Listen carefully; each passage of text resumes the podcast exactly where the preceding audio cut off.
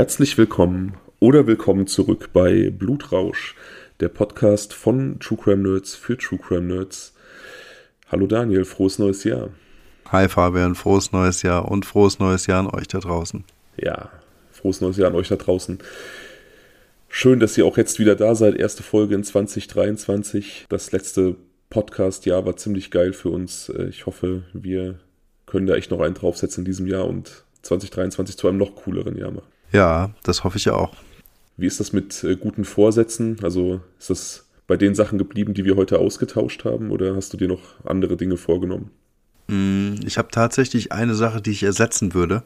Mir ist nämlich in den Sinn gekommen, dass das eine, was ich mit dabei hatte, nicht so hundertprozentig eigentlich so ein Wunsch ist und das würde ich dann eher mit einem anderen austauschen. Ich habe noch gedacht bei deinen Sachen. Eine Sache ist gar nicht so richtig messbar, aber können wir nachher drüber sprechen. Also ja, für, die, gerne. für die Zuhörer ähm, kurze Erklärung. Wir haben heute so ein bisschen über unsere Ziele und Wünsche im nächsten Jahr gesprochen. Wir sind beide eigentlich keine Leute, die sich irgendwelche Neujahresvorsätze ähm, suchen, weil wir, glaube ich, beide der Meinung sind, dass jeder Zeitpunkt ein guter Zeitpunkt ist, um gute Vorsätze umzusetzen und der Jahresbeginn jetzt kein besonderes Datum ist und kein, kein Zeitpunkt, äh, an dem man zwingend irgendwas ändern kann oder sollte. Aber dieses Jahr speziell haben wir uns einzelne Punkte gesucht, die uns wichtig sind, dieses Jahr umzusetzen, jeder für sich. Und wir haben uns die bei WhatsApp gegenseitig geschickt, um uns dann gegenseitig so ein bisschen auf Trab zu halten. Also immer wieder mal den anderen zu überprüfen, was hat er schon umgesetzt, wie weit ist diese persönliche Planung fortgeschritten. Ist eine coole Idee, oder? Hatte Fabian. Ja, ich fand das eigentlich auch ganz cool, weil ähm, man ja immer wieder so ein bisschen dazu neigt, den inneren Schweinehund einkehren zu lassen. Und ich glaube, wenn jemand anders so ein bisschen über diese Pläne und innere Timeline Bescheid weiß und ab und zu mal nachhakt, dann hat man vielleicht mal so ein bisschen anderen Drive drin. Meinst du, es gibt Leute, die ihre Vorsätze so übers Jahr hinweg timen? Also bis März muss ich das und das gemacht haben und das und das. Also gut, ich meine, so sportliche, körperliche ähm, Vorsätze sind ja mit einer längeren Zeitplanung ähm, naturgemäß versehen, aber irgendwie andere Dinge, so dass man sich quasi seine eigenen Highlights dann irgendwie so als Ankerpunkte setzt. Glaube ich ganz fest, dass es da Menschen gibt, die das tun und es ist halt die Frage, ob man sich damit einen Gefallen tut. Ne? Also das kann natürlich irgendwie so eine gewisse Verbindlichkeit mit sich bringen, weil man dann einfach weiß, okay, innerhalb der ersten, weiß ich nicht, drei bis vier Monate muss ich das und das und das geschafft haben. Es kann natürlich auch zu einer ähm, Drucksituation führen. Das ist dann immer so die Frage, wie realistisch sind diese Ziele. Mhm. Was ich ganz süß fand, ich arbeite ja in einem Wohnhaus für Menschen mit Behinderung. Manche Zuhörer werden es mittlerweile schon mitbekommen haben und ich habe Silvester auch gearbeitet und quasi mit meinen Bewohnern Silvester gefeiert oder in Silvester reingefeiert ins neue Jahr. Und äh, ich habe so ein paar Raketen gekauft, also Ballern ist eigentlich jetzt gar nicht so mein Ding, aber die haben sich das gewünscht. Und ein Bewohner, der wollte gerne, dass ich ähm, einen Zettel mit Wünschen fürs neue Jahr, den er geschrieben hat, an eine Rakete hänge, dass die in, in den Himmel fliegt und ähm, quasi mitgenommen wird. Oh, ist ja süß. Ja, das war ganz goldig, ne? Habe ich natürlich auch umgesetzt. Na cool. Und sind, ist die Rakete, man findet ja nie die Reste seiner eigenen Rakete, aber die ist wahrscheinlich ordentlich irgendwie in die, äh, ins Panorama gedonnert. Ich, ja, ja, die ist auf jeden Fall, hat die einen richtig einen geilen Abflug gemacht. Wohin die gedonnert ist, kann ich nicht sagen. Eine Sekunde. Mhm. Hört, hört. Das erste Bier für 2023. Das geht gut los. Mhm. Ach, mit so einem guten Schluck Allgäuer Büble, da macht das Erzählen auch direkt viel mehr Spaß. Warte, warte, warte. Was war das? Ah, Fencheltee. Aber ich habe noch was anderes dabei. Gut. Und ähm, wie soll ich das sagen? Hybridkost. Und was es damit auf sich hat, werdet ihr alle inklusive Fabian im nächsten Video von uns erfahren.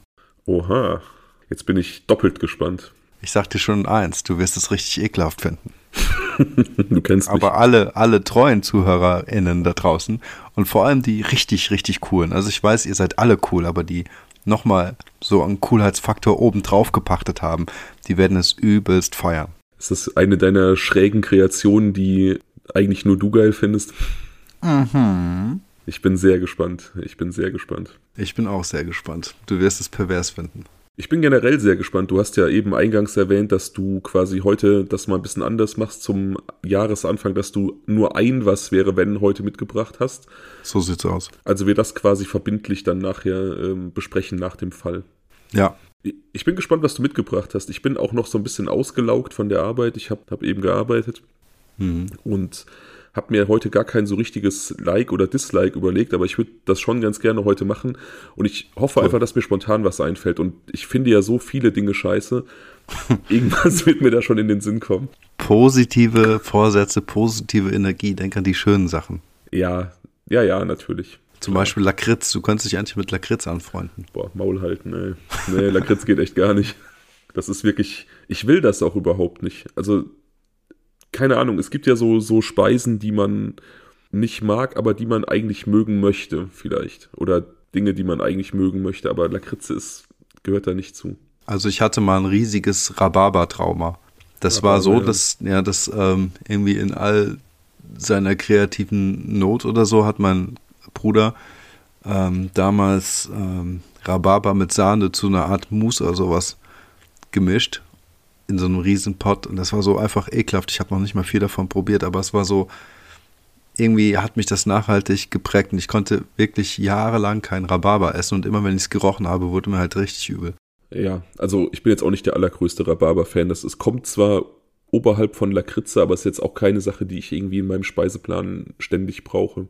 Jedenfalls zum Was wäre wenn wollte ich noch sagen, dass, ähm, und jetzt dürft ihr mal alle raten, Leute, es ist so offensichtlich, dass diese Frage hier mal gestellt wird, das, die darf ich eigentlich auch gar nicht zur Auswahl stellen. Also für euch da draußen, das ist relativ klar, dass sie einmal hier formuliert werden muss. Und die ist, wenn ihr sie hören werdet, einfach, ähm, ja, eine logische Schlussfolgerung.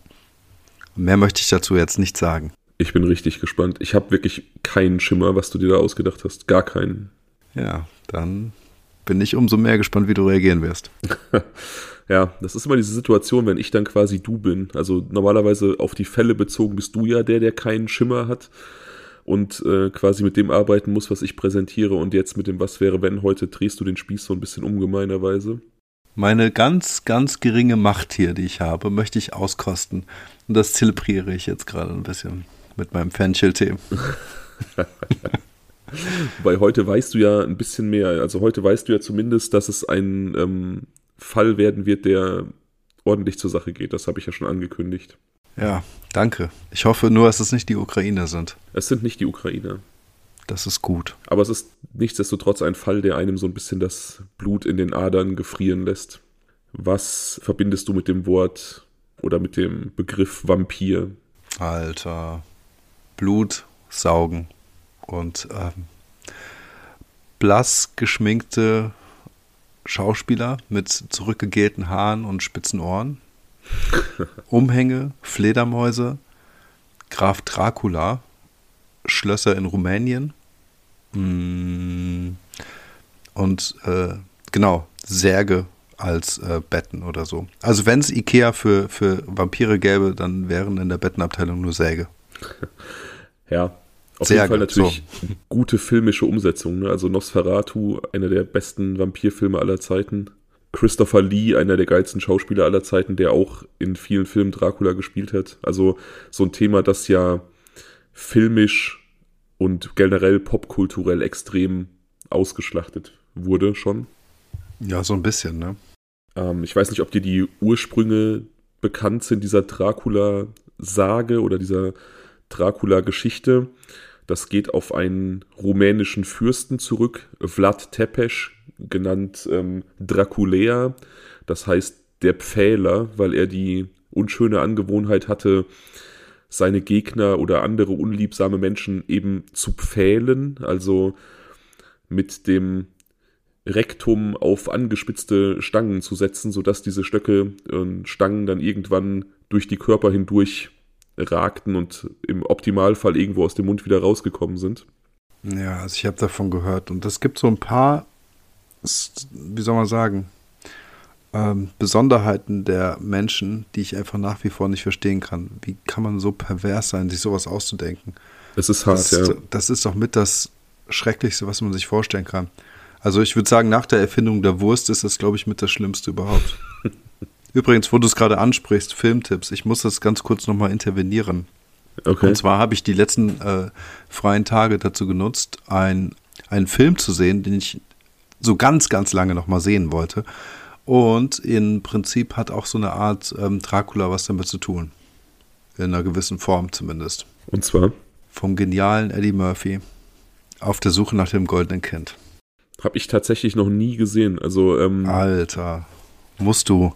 Ja, also es gibt ja so ein paar Eddie Murphy-Filme, die absolute, absolute Klassiker sind. Also Der Prinz von Zamunda immer noch ein Film, den ich liebe. Ähm, die Beverly Hills Cop-Teile. Aber das Goldene Kind irgendwie ist immer an mir vorübergegangen. Ja, ist so auf einer Wellenlänge mit ähm, Der Prinz aus Zamunda, würde ich sagen.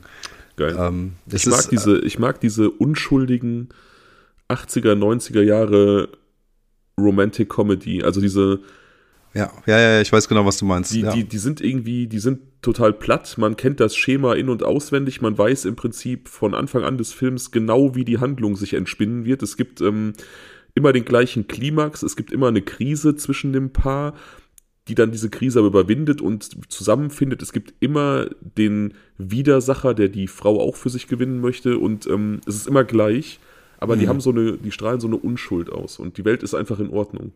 Ja, das ist so ein bisschen das amerikanische Bild, das äh, uns als, als, äh, als Kindern vermittelt wurde. Ne? Ja. Und ähm, definitiv fühle ich mich darin auch immer wieder bestätigt und auch abgeholt, wenn ich so Filme sehe, keine Ahnung. Und wieder 48 Stunden Beverly Hills Cop, boah, weiß ich nicht, aber auch so die härteren Actionfilme, ähm, ah, was gibt's denn da alles mit äh, Kurt Russell, Sylvester Stallone, so die ganzen Streifen, die haben alle so ein gewisses Amerika Bruce Springsteen-Bild und das ist so irgendwie, keine Ahnung, Freiheit und Jeanshose mit Löchern und Lederjacke und das ist schon ein bisschen cool. Ja, das trägt natürlich dazu bei, dass man so als Kind unserer Generation irgendwie im Kindesalter Amerika so ein bisschen glorifiziert hat und dann irgendwann einsehen musste, dass da ähm, auch nur mit Wasser gekocht wird. Ne? Ja. Aber, aber ja, ich weiß genau, was du meinst und genau dieses, dieses Gefühl habe ich mit Hollywood-Filmen auch früher immer verbunden. Es war immer, oder das Leben dort wirkte immer so ein Stückchen cooler als hier. Mhm, ja, und ähm, wie gesagt, ich habe den Film jetzt nochmal gesehen. Der geht im Gegenteil zu anderen äh, ähm, Filmen mit Eddie Murphy schon in so eine gewisse Science-Fiction-Richtung, aber nichtsdestotrotz ähm, so über weite Strecken ähm, erzeugt er genau dieses Amerika-Bild und das ist ziemlich cool. Aber es tut mir leid, dass ich jetzt hier von, ähm, von, von, von gepfählten Menschen zu Eddie Murphy rübergesprungen bin. Nur irgendwie hat es dazu gerade gepasst und ich musste das gerade noch einwerfen. Ja, ich dachte, du springst vielleicht zu einem seiner weniger bekannten Filme, Vampire in Brooklyn. Das hätte dann gepasst. Ganz, ah, ganz, ja, ganz mieser Streifen. Aber ja, zurück zu Vlad Tepes, dem Pfähler.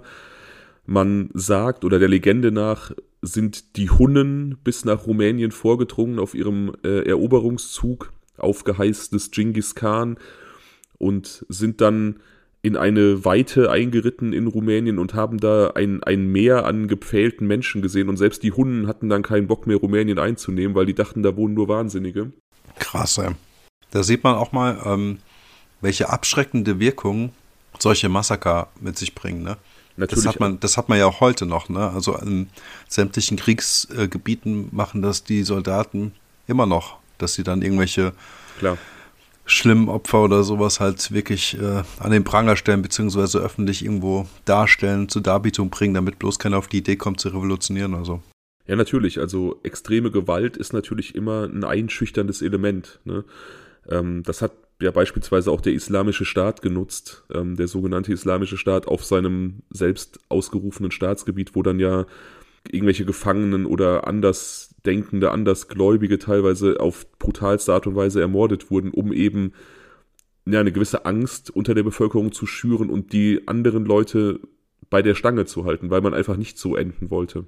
Genau daran musste ich denken. Und natürlich auch ähm, in Kampfsituationen, also wenn du jetzt ähm, als eben islamischer Staat vielleicht mit irgendwelchen Widerstand konfrontiert bist und du die Menschen, die du fängst, dann auf diese Art und Weise tötest, brichst du natürlich auch die Kampfmoral deines Gegners, weil keiner das möchte für sich. Ne?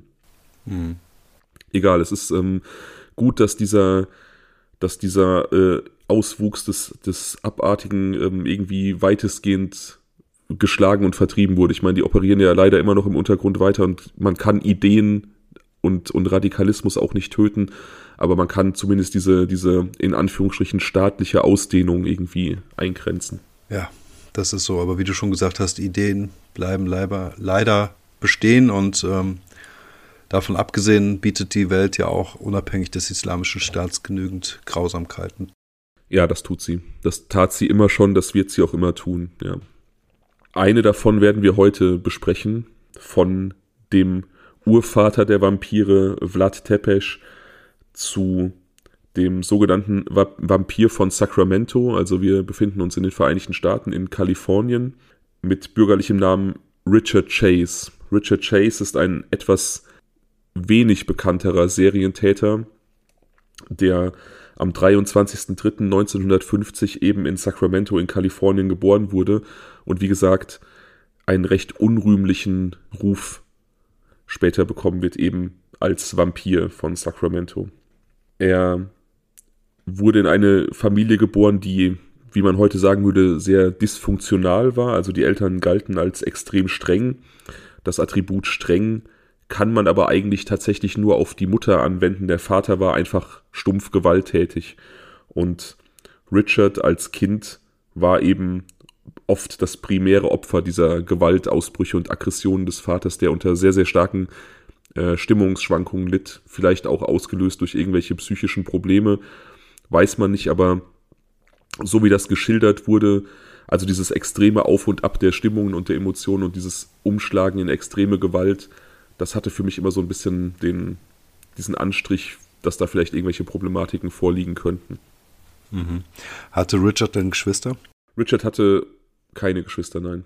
Okay, das heißt also, er muss es alles alleine austragen. Er muss es alleine ausbaden und ähm, ja, wie gesagt, ist da wirklich auch der, der absoluten Gewalt und Willkür vor allem seines Vaters ausgesetzt und die Mutter reagiert eigentlich nur mit Strenge und sie reagiert auch mit einer gewissen Kälte. Also er kann da jetzt auch keinen Rückhalt erfahren. Sie ist relativ gleichgültig dem Schicksal ihres Kindes gegenüber. Und so zeigt sich schon relativ schnell im Kindes- bzw. frühen Teenageralter auffälliges Verhalten bei Richard. Die sogenannte McDonald-Triade wird da voll bedient, also er tötet und verstümmelt sehr früh Tiere, äh, begeht kleinere Brandstiftungen und ähm, fällt durch relativ langes Bettnässen auf. Also die klassische McDonald-Triade, über die wir bereits gesprochen haben, die häufig in diesem Spannungsfeld von psychisch gestörten Serientätern schon in der Kindheit oder im Teenageralter auffällig ist, die aber auch so ein bisschen bei, bei Missbrauchsopfern eben teilweise zu beobachten ist, sodass man nicht unbedingt zwangsläufig sagen kann, dass jemand, der diese Anzeichen zeigt, äh, irgendwann mal ein Serientäter wird. Aber ja, also man kann durchaus sagen, dass Menschen, die diese Verhaltensweisen an den Tag legen, dass da die Umstände nicht die besten sind. Ja, also auch anders gesprochen, nicht unbedingt diese Verhaltensweisen führen zwangsläufig dazu, dass jemand zum Serientäter wird. Aber bei, Entschuldigung, aber bei vielen Serientätern ist, äh, sind diese Verhaltensweisen zumindest ähm, da gewesen. Exakt, also das hat man ja, das ist ja einer der roten Fäden, die sich durch viele Geschichten ziehen, die wir schon gehört haben und die wir auch noch hören werden, dass speziell dieses Töten und Verstümmeln von Tieren oft wie so eine Übung ist, wo dann Hemmschwellen noch abgebaut werden und wo dann die Fantasien eben dementsprechend weiterentwickelt und auf Menschen fokussiert werden letzten Endes. Hm, okay. Analog zu dieser Auslebung der McDonald-Triade, also des Töten und Verstümmeln von Tieren und des Brandstiftens, äh, prägt starker Alkoholkonsum Richards Teenagerzeit, also wie auch Jeffrey Dahmer. Ich wollte gerade sagen, es ist ja super, super analog zu ihm. Ja, es gibt da einige ähm, Parallelen. Also wie auch Jeffrey Dahmer spricht er da sehr stark dem Alkohol zu und ja, betäubt sich einfach. Anders als Dahmer allerdings ist Richard Chase in der Schule sehr beliebt. Er hat relativ viele Freunde und auch Beziehungen mit Frauen. Mhm. Ähm, wie gesagt, Dahmer war ja eher so der der Außenseiter, der versucht hat, durch so eine Klassenklaunerie die Leute so ein bisschen für sich zu gewinnen, aber eigentlich immer der, der Sonderling war, über den sich alle lustig gemacht haben. Hm. Richards amoröse Beziehungen zu Mitschülerinnen scheitern allerdings regelmäßig aufgrund seiner Potenzprobleme. Also ihm war es nicht möglich, eine Erektion zu, also ihm war es sehr, sehr schwer möglich, eine Erektion zu bekommen, sagen wir so. Und wenn er sie hatte, konnte er sie nicht aufrecht halten. Und das hat dann die Frauen immer wieder von ihm weggetrieben, weil natürlich mhm. zu einer gesunden Beziehung irgendwie natürlich auch Intimität gehört. Und wenn das dann nicht gewährleistet werden kann, das für viele dann auch einen Trennungsgrund darstellt, natürlich. Mhm. Richard tut erstmal etwas Richtiges. Er sucht Hilfe bei einem Psychiater, der ihm dabei helfen soll, diese Potenzprobleme auszuräumen, beziehungsweise deren Kern zu ergründen. Und der Psychiater vermutet als Grund ein tiefliegendes Trauma. Richard verdrängt das allerdings, möchte an diese Diagnose nicht glauben und äh, geht dann nicht weiter darauf ein, beziehungsweise konsultiert den Psychiater nicht weiter. Wobei ich denke, dass der da schon auf einer relativ richtigen Spur war, aber Richard möchte das offensichtlich nicht wahrhaben. Okay. Zu dieser Zeitspanne, also er hat jetzt die Volljährigkeit erreicht, steigert Richard sich zudem in immer stärkere Ängste und Zwänge hinein. Also er entwickelt mittlerweile schizophrene und paranoide Züge. Er steigert sich in eine sehr starke Angst seiner Mutter gegenüber hinein und unterstellt ihr, sie wolle ihn vergiften und töten. Also immer wenn sie ihm irgendwas zu essen oder zu trinken macht oder ähm, anrichtet, kann er das nicht, äh, nicht konsumieren, weil er immer davon ausgeht, dass sie ihn Böses möchte, dass sie ihn vergiften möchte. Oha, das ist natürlich heftig. Wie alt war er da? Ja, wie gesagt, so um die 20 herum. Ja. Und er hat noch mit 20 dann zu Hause gewohnt. Er hat noch zu Hause gewohnt, aber das Zuhause wohnen wird natürlich durch diese Schizophrenie und diese paranoiden Ängste seinerseits zunehmend unmöglich. Also das Verhältnis war ja generell nie das Beste. Es gab ja immer schon eine gewisse emotionale Distanz der Mutter Richard gegenüber. Es gab auch immer noch diese gewalttätige Ambivalenz des Vaters Richard gegenüber. Und jetzt kommt eben noch diese Ebene hinzu, dass Richard seine Mutter auch immer wieder mit seinen Ängsten und seinen Verdächten, äh, Verdachten, Verdachten konfrontiert und ihr vorwirft, sie wolle ihn töten. Mhm. Und so ist das Ganze natürlich ein, eine nicht tragbare Konstellation auf Dauer. Also so kann man ja nicht zusammenleben. Nee, auf gar keinen Fall. was macht der Vater so inzwischen? Der Vater, wie gesagt, da ist nicht so hundertprozentig viel bekannt. Es ist halt bekannt, dass das Verhältnis nach wie vor ähm, eher scheiße ist und dass er auch nach wie vor durch Stimmungsschwankungen und gewalttätige Übergriffe auffällt. Darüber hinaus kann ich leider wenig sagen. Aber die Eltern leben schon noch zusammen. Die leben zusammen, ja. Okay. Inwieweit die vielleicht voneinander emotional entkoppelt waren, kann ich nicht sagen, aber sie scheinen beide von Richard relativ stark emotional entkoppelt gewesen zu sein. Statt jetzt da vielleicht irgendwie Hilfe zu suchen, erneut vielleicht nochmal eine Therapie anzustreben und diesen Weg mit dem Psychiater weiterzugehen, aufgrund dieser ähm, Paranoia, die Richard entwickelt, treffen die Eltern den Entschluss, ihn hinauszuwerfen, ihm ein Apartment zu besorgen, aber die Miete zu zahlen. Also sie wollen ihn loswerden, sie wollen nicht mehr mit ihm unter einem Dach leben, aber schon noch insofern weiter für ihn sorgen, dass er nicht alleine die Miete aufbringen muss. Was macht Richard denn mittlerweile? Der ist ja mit der Schule vermutlich fertig, arbeitslos einfach. Nichts, ja, ja. Also aufgrund dieser immer stärker werdenden äh, Paranoia und Schizophrenie hat er dann nach der Highschool einfach nichts gemacht. Also er ist nicht aufs College gegangen, er hat keinen Job mhm. ergriffen, sondern ähm, hat halt zu Hause den Tag verbracht. Okay. Als er dann in diese Wohnung umzieht, die seine Eltern für ihn besorgen, vereinsamt er komplett. Also, wie gesagt, aufgrund natürlich primär dieser psychischen Probleme und auch so diese Freunde, die er während der Schulzeit hatte, die äh, hat er nicht mehr, von denen entfernt er sich. Und amoröse Beziehungen gibt es auch keine mehr. Also er ist wirklich jetzt ein absoluter Einzelgänger, der da in seinen Ängsten und in seiner Schizophrenie lebt. Ja. Allerdings tötet er weiter Tiere. Tatsächlich ist das auch seine primäre Nahrungsquelle, ähm, mhm. aufgrund auch primär auch so ein bisschen aufgrund von natürlich Geldknappheit. Er fängt irgendwo kleinere Tiere in der Nachbarschaft, manchmal klaut er Haustiere, tötet sie, äh, verstümmelt sie, weidet sie aus und verzehrt sie roh. Aha. Ja, also da schon auch so eine, so eine Sache, die absolut eklig ist. Also diese Vorstellung, da irgendwie, weiß ich nicht, irgendeine Katze roh zu essen, ist schon absolut abartig, finde ich. Ja, und das ist, also bei diesen ganzen Erzählungen ist es ja immer so, dieser eine Punkt, der überschritten werden muss, damit die Leute, ähm, wie soll man sagen, halt im Prinzip ihre, äh, ihre komplette Verrücktheit so auspacken können, weißt du? Und ähm, hier in seinem Fall ist es ja nur, würde ich mal sagen, damit passiert. Ja, also das ist wie gesagt so ein Punkt, wo ich auch denke, hätte man da statt des Rauswurfs, also ich kann es verstehen, dass die Eltern da mit, seiner, mit seinen Ängsten und mit seiner Paranoia überfordert waren, aber hätte man da statt des Rauswurfs vielleicht gezielt Hilfe gesucht, wäre ihm damit mehr geholfen gewesen, als natürlich mit dieser eigenen Wohnung, wo er sich jeglicher Kontrolle entzieht. Und es wäre wahrscheinlich auf lange Sicht einiges erspart geblieben, denn es wird natürlich im Laufe der Geschichte nicht bei irgendwelchen Haustieren bleiben, wie du dir höchstwahrscheinlich vorstellen kannst. Ich habe es fast vermutet, ja. Ähm, nichtsdestotrotz war er schon 20 und da muss man auch ähm, ehrlicherweise sagen, dass ähm, eine externe Hilfe vielleicht auch nicht mehr gefruchtet hätte, weißt du? Also man muss, das, das äh, hätte schon viel früher beginnen müssen und dann nicht aus Eigeninitiative von Richard aus, sondern irgendwie durch, Gras, äh, durch gerade Unterstützung der Eltern. Und dann hätte möglicherweise dann noch irgendwie der Weg wieder geklettet werden, oder die Wogen wieder geklettet werden können oder was auch immer. Aber so, ähm, mit 20 ist es schon schwierig, ne? Auf wen hört denn so jemand noch? Die können ja nicht sagen, hey, komm, du kommst jetzt mit zum Arzt und wir machen jetzt dieses und jenes. Mit 20 hat er seinen eigenen Kopf. Ich glaube, es ist nie zu spät für eine wirklich gute Therapie. Ich meine, gute Therapie, egal in welchem Alter, steht und fällt natürlich damit, dass der Therapeut irgendwie einen Zugang zum Klienten findet.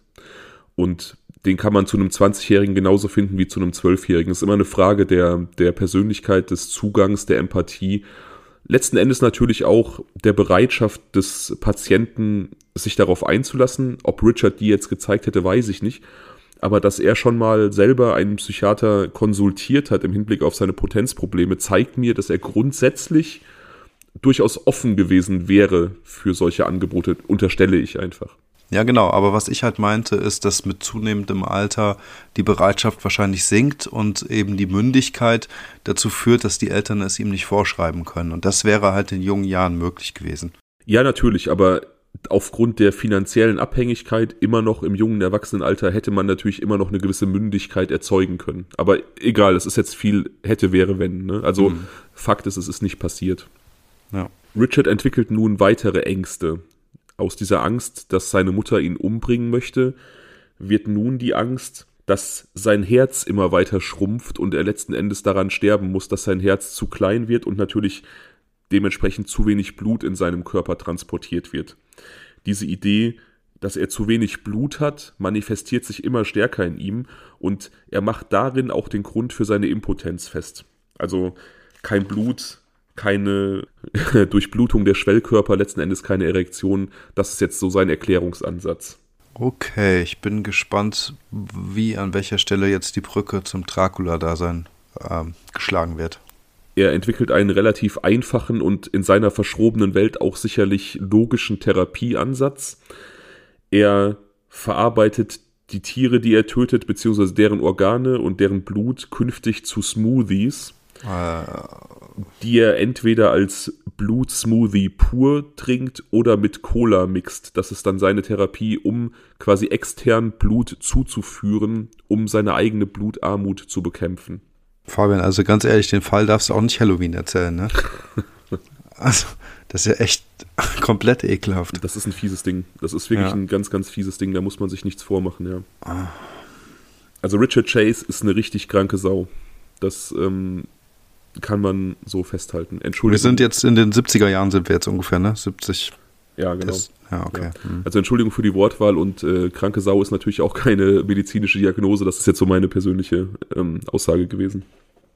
Diese Ernährung durch Tiersmoothies und durch weitestgehend rohes Tier, Blut und Fleisch hat natürlich negative Auswirkungen. Also er wird immer mehr, er wird immer kränker und schwächer und letzten Endes erleidet er eine starke Blutvergiftung, nachdem er sich Kaninchenblut direkt in seinen Blutkreislauf injiziert hat. Er wird in ein Krankenhaus eingeliefert, wo diese Blutvergiftung behandelt wird, bricht allerdings aus dem Krankenhaus aus. Er möchte da nicht therapiert werden. Er hat Angst vor medikamentöser Therapie und vor Schulmedizin und landet letzten Endes in der Psychiatrie. Denn auch im Krankenhaus erzählt er so ein bisschen von seinen Theorien und warum er dieses Blut getrunken hat und die weisen ihn dann endlich in eine Psychiatrie ein. Da eckt er allerdings immer mehr an. Die anderen Patienten fühlen sich unwohl mit ihm, weil er sich sehr, sehr komisch verhält, weil er viel von diesem Blutdurst berichtet und eben seine Theorien verbreitet und auch noch andere Theorien, auf die wir später noch zu sprechen kommen werden. Er spricht aber wirklich von Durst, ja. Er sieht ja, es nicht als Therapie an, der er sich stellen muss sozusagen, sondern er macht es dann irgendwie auch mit einem gewissen Vergnügen heraus. Genau, aber das, das kommuniziert er mehr so den Patienten gegenüber, den ähm, den Therapeuten gegenüber ist er etwas verschlossener, aber die Patienten entwickeln einfach eine sehr, sehr starke Abneigung und sehr starkes Unwohlsein ihm gegenüber, weil er da eben, ja, wie ein Vampir auftritt. Okay. Er bekommt auch relativ schnell den Spitznamen Dracula, weil die Pfleger ihn häufig mit blutverschmiertem Gesicht vorfinden. Er hat dann immer die Ausrede parat, er hätte sich beim Rasieren geschnitten. In Wahrheit hat er im Hof der Psychiatrie Vögel gefangen, die sind relativ zutraulich, weil sie da gefüttert werden, häufig. Und ihnen die Hälse gebrochen und dann die Köpfe abgebissen und ihr Blut getrunken.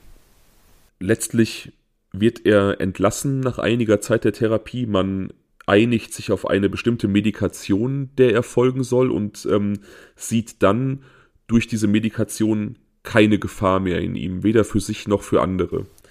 Er wird dann wieder in die Obhut seiner Eltern übergeben, dass die so ein bisschen ein Auge auf ihn haben, weil man einfach davon ausgeht, dass er nicht alleine leben kann und dass er in einem gefestigten Umfeld sein muss, wo eben sichergestellt wird, dass er geregelte Tagesabläufe hat und seine Medikation regelmäßig einnimmt.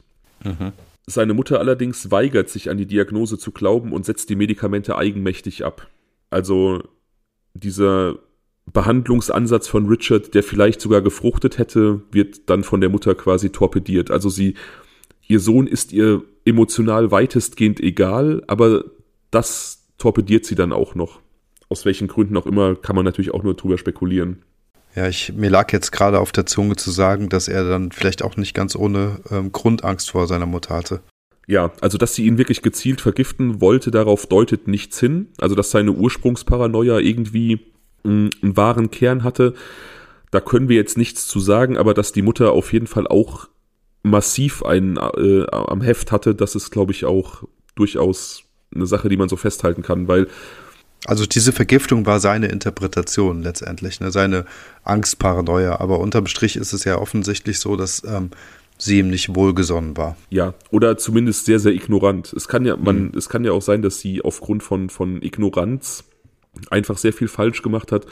Aber man kann durchaus festhalten, dass sie eben sehr viel falsch gemacht hat. Mhm. Die Eltern schieben Richard erneut ab nach einiger Zeit, denn erneut gestaltet sich das Zusammenleben mit ihm eher problematisch, natürlich aufgrund seiner vielen Probleme, die jetzt nach Absetzen der Medikation eben wieder zutage treten. Und wieder ist ihre Lösung, ihn in eine Wohnung zu schicken, die sie für ihn bezahlen. Dort beginnt der Teufelskreis so ein bisschen von vorne und er verfällt wieder in alte Verhaltensweisen, also das Töten von Tieren, das äh, Verstümmeln und Ausweiden von Tieren und eben das Trinken des Blutes dieser Tiere und das Verzehren roher Tiere. Zum Glück habe ich hier nicht, also ich bin mit meinem Snack jetzt hier durch von vorhin, ne, muss aber echt sagen, also mehr würde ich jetzt auch nicht mehr in mich hineinkriegen. Ja, das ist eine sehr, sehr unappetitliche Geschichte, wie gesagt. Er geht jetzt ein bisschen weiter in seinem Handeln. Er stiehlt vermehrt Haustiere in der Nachbarschaft, also in der erweiterten Nachbarschaft, und tötet diese. Und wenn er das getan hat, ruft er anonym die Besitzer an und erzählt, was er mit den Haustieren getan hat. Also es reicht ihm jetzt nicht mehr, diese Tiere zu töten und da seinen Blutdurst zu stillen, sondern jetzt muss er auch noch die Besitzer mit den Details der Tode dieser Tiere quälen. Seine Gedanken werden indes immer düsterer. Also sie wandern jetzt in noch abstrusere Gegenden ab von diesem Töten von Tieren, von diesem Blutdurst, von diesem Wunsch, ein Vampir zu sein, entwickelt er zudem eine Obsession für Serienkiller, speziell für den Hillside Strangler, ein her, mit dem wir uns auch noch beschäftigen werden im Laufe des Podcasts. Okay. Er glaubt, dass die Mordserie des Hillside Strangler durch eine Verschwörung von Nazis und Aliens ausgelöst wurden. Und er glaubt, dass er selbst auch von dieser Verschwörung betroffen ist, dass Nazis und Aliens zusammenarbeiten, um ihn verrückt zu machen. Er fühlt sich also dem Hillside Strangler da verbunden, weil sie beide Opfer dieser Verschwörung sind. Und wie genau sollen die Nazis und Aliens das anstellen? Das ist eine sehr, sehr gute Frage. Das hat er nicht weiter ausgeführt. Aber es ging da irgendwie um, um Nazi-UFOs und kosmische Strahlung und was weiß ich was, Gedankenkontrolle. Gedankenkontrolle, Gedankenkontrolle ist ja auch ein Thema, was immer wieder mal diskutiert wurde. Es gibt zum Beispiel ein relativ bekanntes CIA-Experiment, äh, MK Ultra, wo man versucht hat, eben die Gedanken von Menschen zu beeinflussen. Und das ist, glaube ich, so eine Zeit jetzt, wo das so ein bisschen publik wurde oder wo zumindest darüber spekuliert wurde und vielleicht hat das so ein bisschen diese, diese Spinnerei von ihm hm. äh, beflügelt. Was genau er sich da vorgestellt hat, kann ich nicht sagen. Ja, möglicherweise ist das die Krux seiner Geschichte. Vielleicht hätte er das noch mal ein bisschen näher hinterfragen sollen. Aber nichtsdestotrotz hast du natürlich recht, wenn das generell gerade so ein bisschen on vogue ist, über dieses Thema zu sprechen, dann bilden sich die Menschen halt schon mal viel ein. Ja, also bei MK Ultra ging es darum, dass man Menschen mit Drogen eben gefügig machen und so ihre Gedanken kontrollieren sollte. Ist auch ein relativ spannendes Thema. Ich bin da irgendwann mal eingestiegen, aber das würde jetzt viel zu weit führen. Er stoppt mittlerweile jegliche Nahrungsaufnahme. Also er isst nun wirklich keine reguläre Nahrung mehr, nur noch eben das, was er von Tieren und Haustieren aus der Nachbarschaft gewinnt und stoppt zudem jegliche Körperhygiene. Also dieser Vereinsamungsprozess, in den er mit dem Alleinwohnen gekommen ist, der schlägt sich jetzt auch sehr, sehr stark in seinem Erscheinungsbild nieder. Mhm.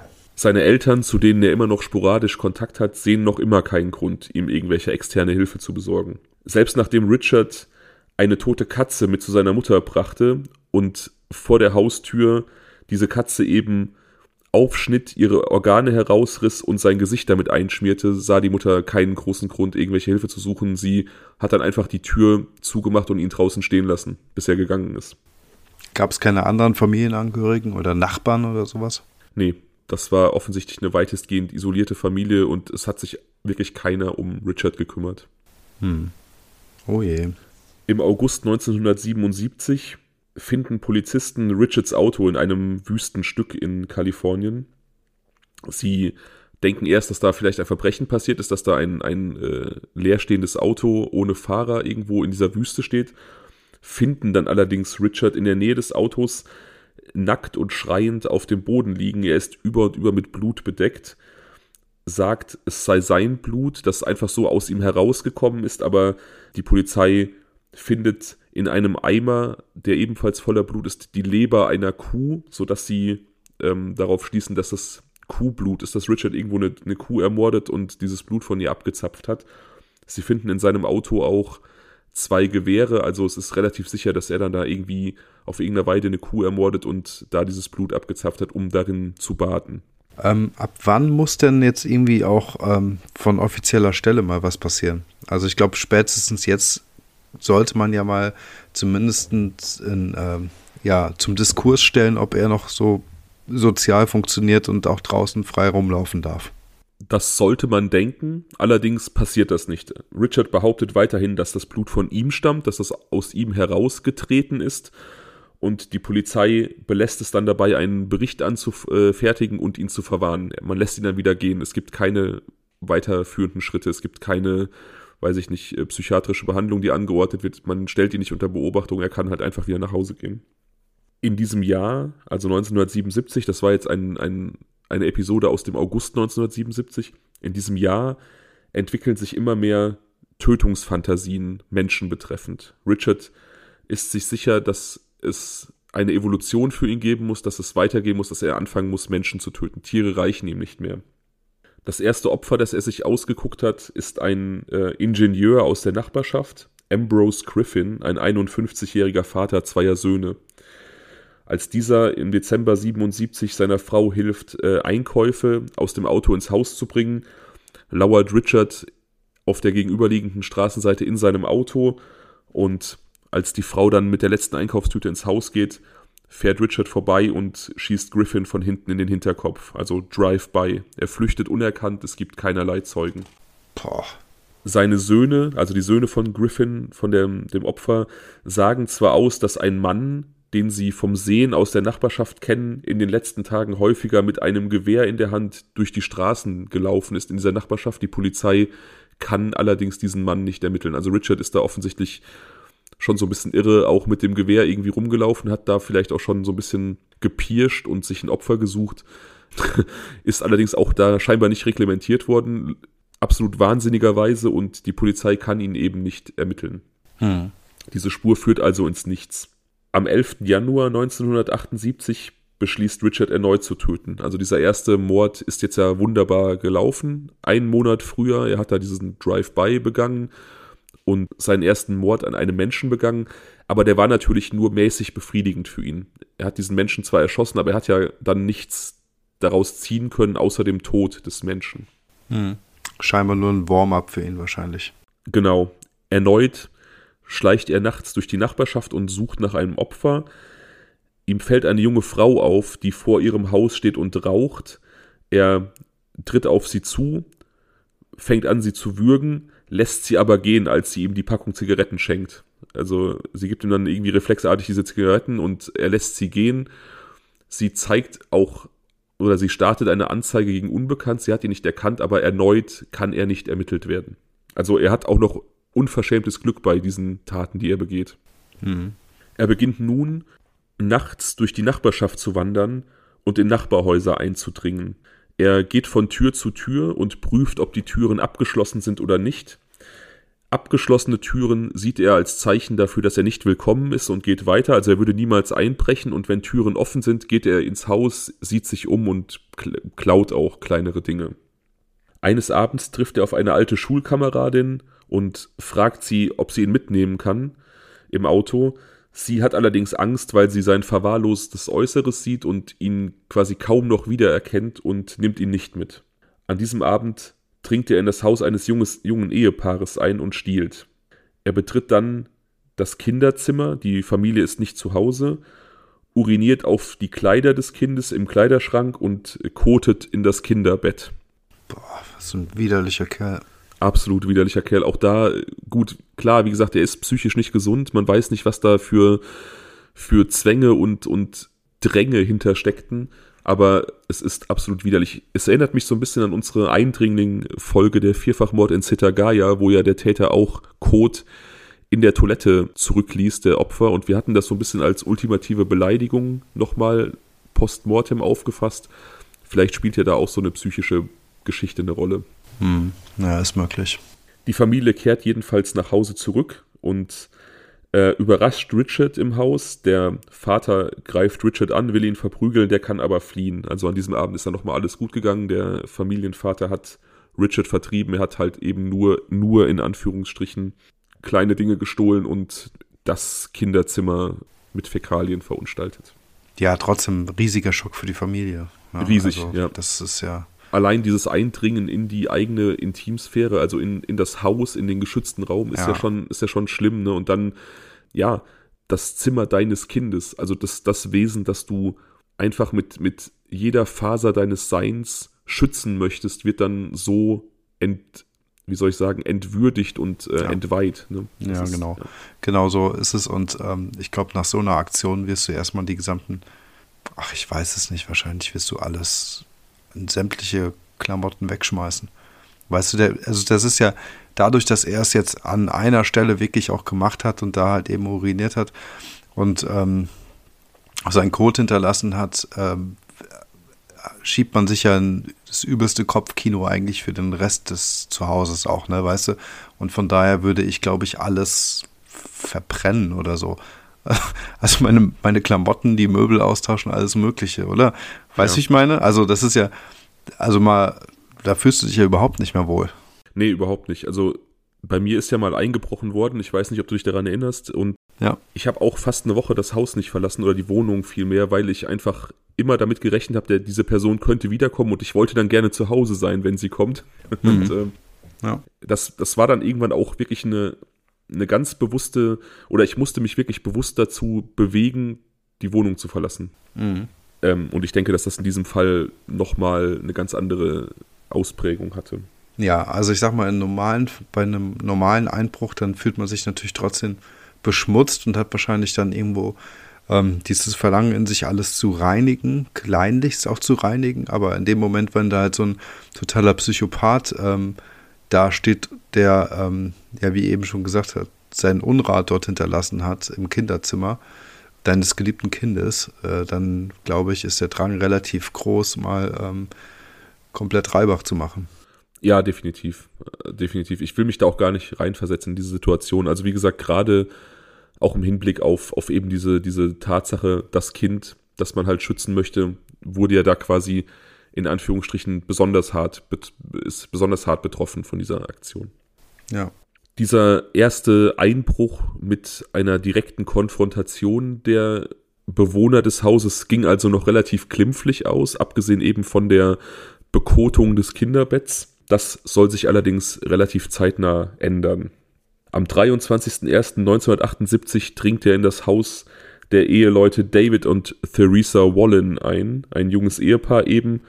Äh, Theresa ist zum ersten Mal schwanger.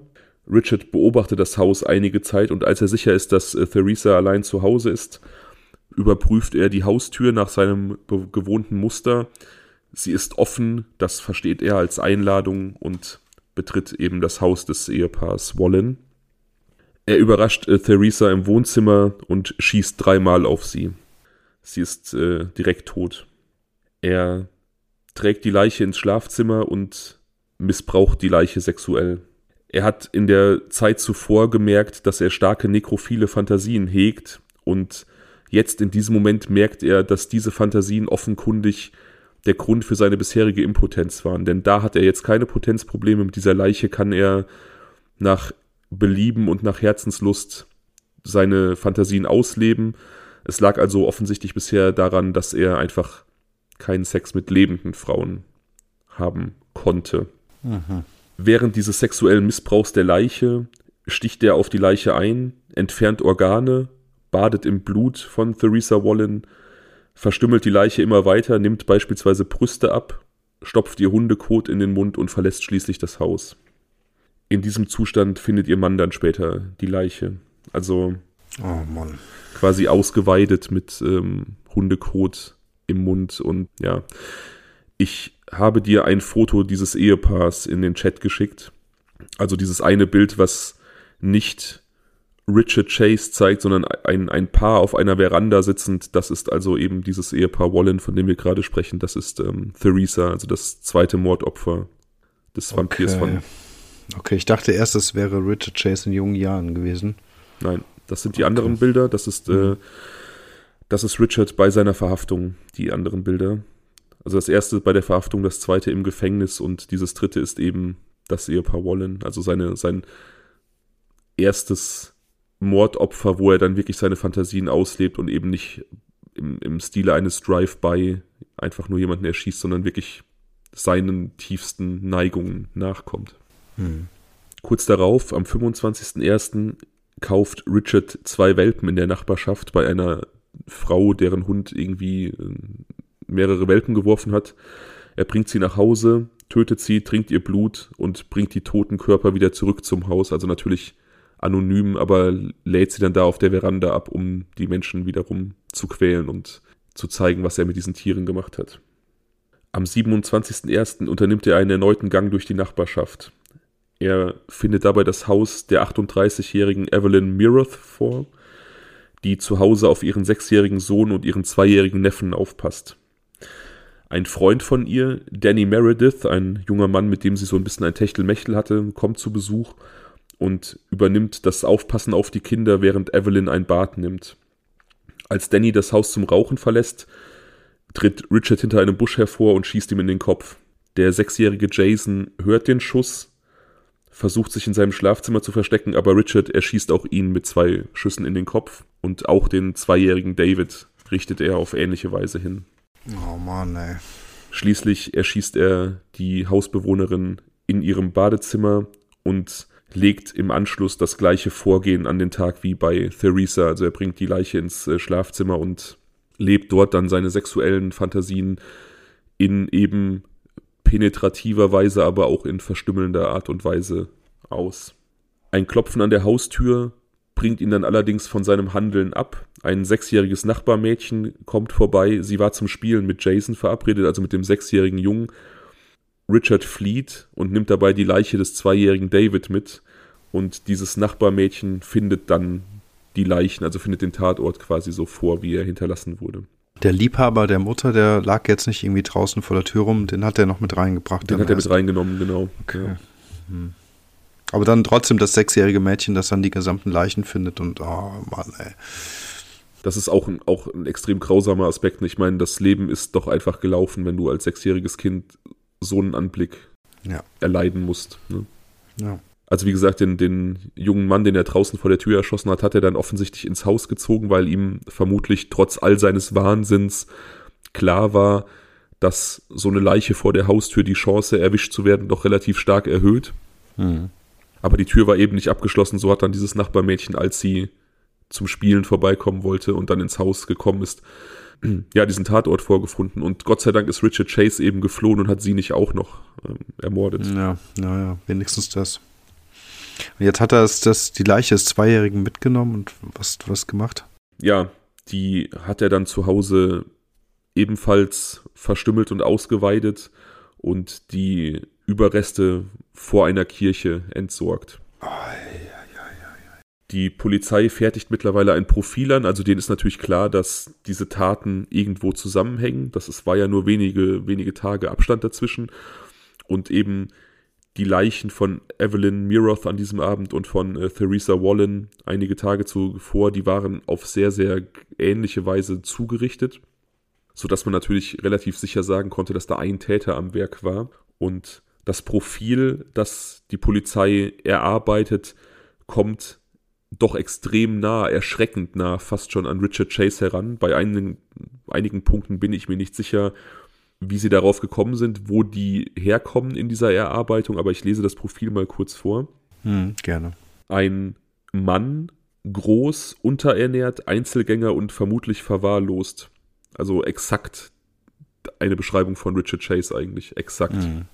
Die Polizei ist sich absolut sicher aufgrund der hohen Frequenz dieser Taten, aufgrund der Skrupellosigkeit dieser Taten, dass er nicht aufhören wird, wenn sie ihn nicht stellen.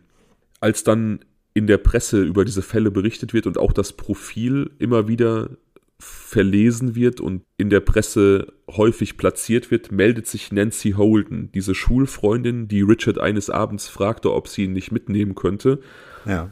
Denn sie muss direkt an ihn denken, als sie dieses Profil liest, hm, weil sie, wie gesagt, genau, ja. genau, es passt genau. Und sie war, wie gesagt, so erschrocken, als sie ihn gesehen hat, als sie seinen Zustand gesehen hat, diese Verwahrlosung, ähm, in, in der er sich befunden hat.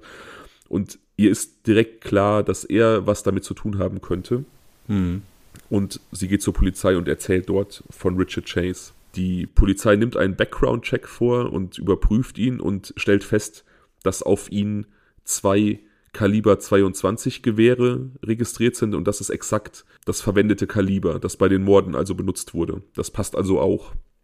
Sie beschließen also, ihn in seiner Wohnung zu besuchen. Also nicht jetzt mal irgendwie vorbeizugehen, sondern direkt Gefahr im Verzug, die Wohnung zu stürmen, weil sie davon ausgehen, dass er durchaus der Täter sein könnte. Hm. Und getreu seiner ansonsten auch schon vorhandenen Verwahrlosung finden sie ihn in noch blutigen Kleidern vor. Also er trägt eben immer noch Kleider, die mit, mit Blut getränkt sind und auch an anderen Kleidern im, in der Wohnung finden sie sehr viel Blut. Er hat die nicht irgendwie gereinigt. Er sagt, das sei sein Blut. Er hätte sich beim Rasieren geschnitten. Also diese Ausrede, die er schon in der Psychiatrie gebraucht hat, wenn er da irgendwie blutverschmiert aufgefunden wurde. Aber natürlich kann man auch zu der Zeit schon Blutgruppen vergleichen äh, und eben sehen, dass das nicht von ihm sein kann. Und auch die Menge passt natürlich nicht zu irgendeinem Schnitt beim Rasieren. Und der letzte Beweis schließlich, der ihm dann die Verhaftung einbringt, beziehungsweise der ihn mit diesen Taten einwandfrei in Verbindung bringt, neben eben dem Kaliber der Waffen und der Tatsache, dass diese Waffen offensichtlich die Tatwaffen sind, ist, dass man das Gehirn des zweijährigen David in seiner Wohnung findet. Das hat er aufbewahrt. Er wird also relativ wenig überraschend verhaftet und angeklagt. Vor Gericht plädiert er auf nicht schuldig aufgrund seines Wahns. Allerdings bescheinigen Gutachter ihm durchaus Prozessfähigkeit und Strafmündigkeit. Also er wird dann wie ein regulärer Strafgefangener behandelt und auch verurteilt. Und was war das Urteil? Die Todesstrafe, äh, Tod durch Gas. Also zu der Zeit wurde in Kalifornien noch in kleinen Gaskammern hingerichtet. Eine ähm, Exekutionsweise, die hier in Deutschland irgendwie einem so ein bisschen Gänsehaut macht, weil die ja in unserer Geschichte doch sehr unrühmlich verankert ist. Mhm. Allerdings entzieht sich Richard Chase dieser Todesstrafe. Er schafft es irgendwie über einen langen Zeitraum vorzutäuschen, dass er die im Gefängnis verschriebenen Psychopharmaka einnimmt und eine riesige Sammlung dieser Psychopharmaka einzulegen äh, in seiner Zelle und sich dann damit mit einer Überdosis zu vergiften. Also sein mhm. Tod ist äußerst unspektakulär. Er entzieht sich dieser Todesstrafe durch die weltliche Justiz, indem er seine eigene Justiz vornimmt, beziehungsweise sich selber äh, aus dem Leben nimmt. Ist ja interessant. Das heißt also, wenn er es schafft, über einen längeren Zeitraum diese Psychopharmaka nicht zu verwenden und ähm, sich, sagen wir mal, normal dargestellt hat, lässt es ja gewisse Schlüsse darauf zurück, ob er nicht auch ähm, durchaus in der Lage war, sein Verhalten zu steuern. Ja, die Frage ist natürlich, inwieweit muss der das? Also inwieweit muss der da noch irgendwem irgendwas vormachen? Ich kann mir vorstellen, dadurch, dass man ihn ja sowieso hinrichten wollte, hat man da jetzt gar nicht so groß auf seinen äh, Zustand geachtet, aber das ist natürlich auch wieder nur Spekulation von mir. Hm. Ja gut, das kann natürlich sein. Ich finde es auf jeden Fall krass, dass man sich mit einer Überdosis Psychopharmaka umbringen kann. Das hatte ich jetzt so gar nicht auf dem Schirm im Vorfeld. Das ist mal eine andere Art der Selbsttötung. Die habe ich vorher auch noch nicht gehört, tatsächlich. Hm, ja, ähm, ich auch nicht, aber ich kenne mich damit auch nicht so gut aus. Aber ähm, es ist natürlich äh, sicherlich auch kein schöner Tod gewesen. Was soll man dazu sagen? Also irgendwie so ganz viele Aspekte, die du jetzt genannt hast, schienen für mich so eine Art verzweifelter Hilferuf zu sein ich glaube, dass er irgendwann Gefallen daran gefunden hat, Menschen zu erschrecken und zu schockieren und äh, psychisch zu verletzen. 100 Prozent. Ja. ja. aber bis zu ne, bis irgendwann davor, bevor er quasi dieses Interesse für sich herausgefunden hat, waren viele seiner Taten ja schon so ein bisschen Verzweiflung. Er wollte vielleicht auch aufmerksam machen auf sich und seine Situation, hat aber nie so richtig die Hilfe bekommen, die er brauchte und hatte auch niemanden, an den er sich wenden kann, konnte beziehungsweise als er dann die Hilfe bekommen hatte, ähm, wurde sie ja direkt von seiner Mutter unterbunden, was möglicherweise auch der Grund oder ja Mitgrund für die vielen Opfer, die später folgten, sein könnte. Also von daher ähm, auch bei ihm, ähnlich wie bei Dama, es ist seltsam, habe ich aber so ein bisschen das Gefühl, dass, dass wir es hier auch mit einem Opfer zu tun haben. Ja, absolut.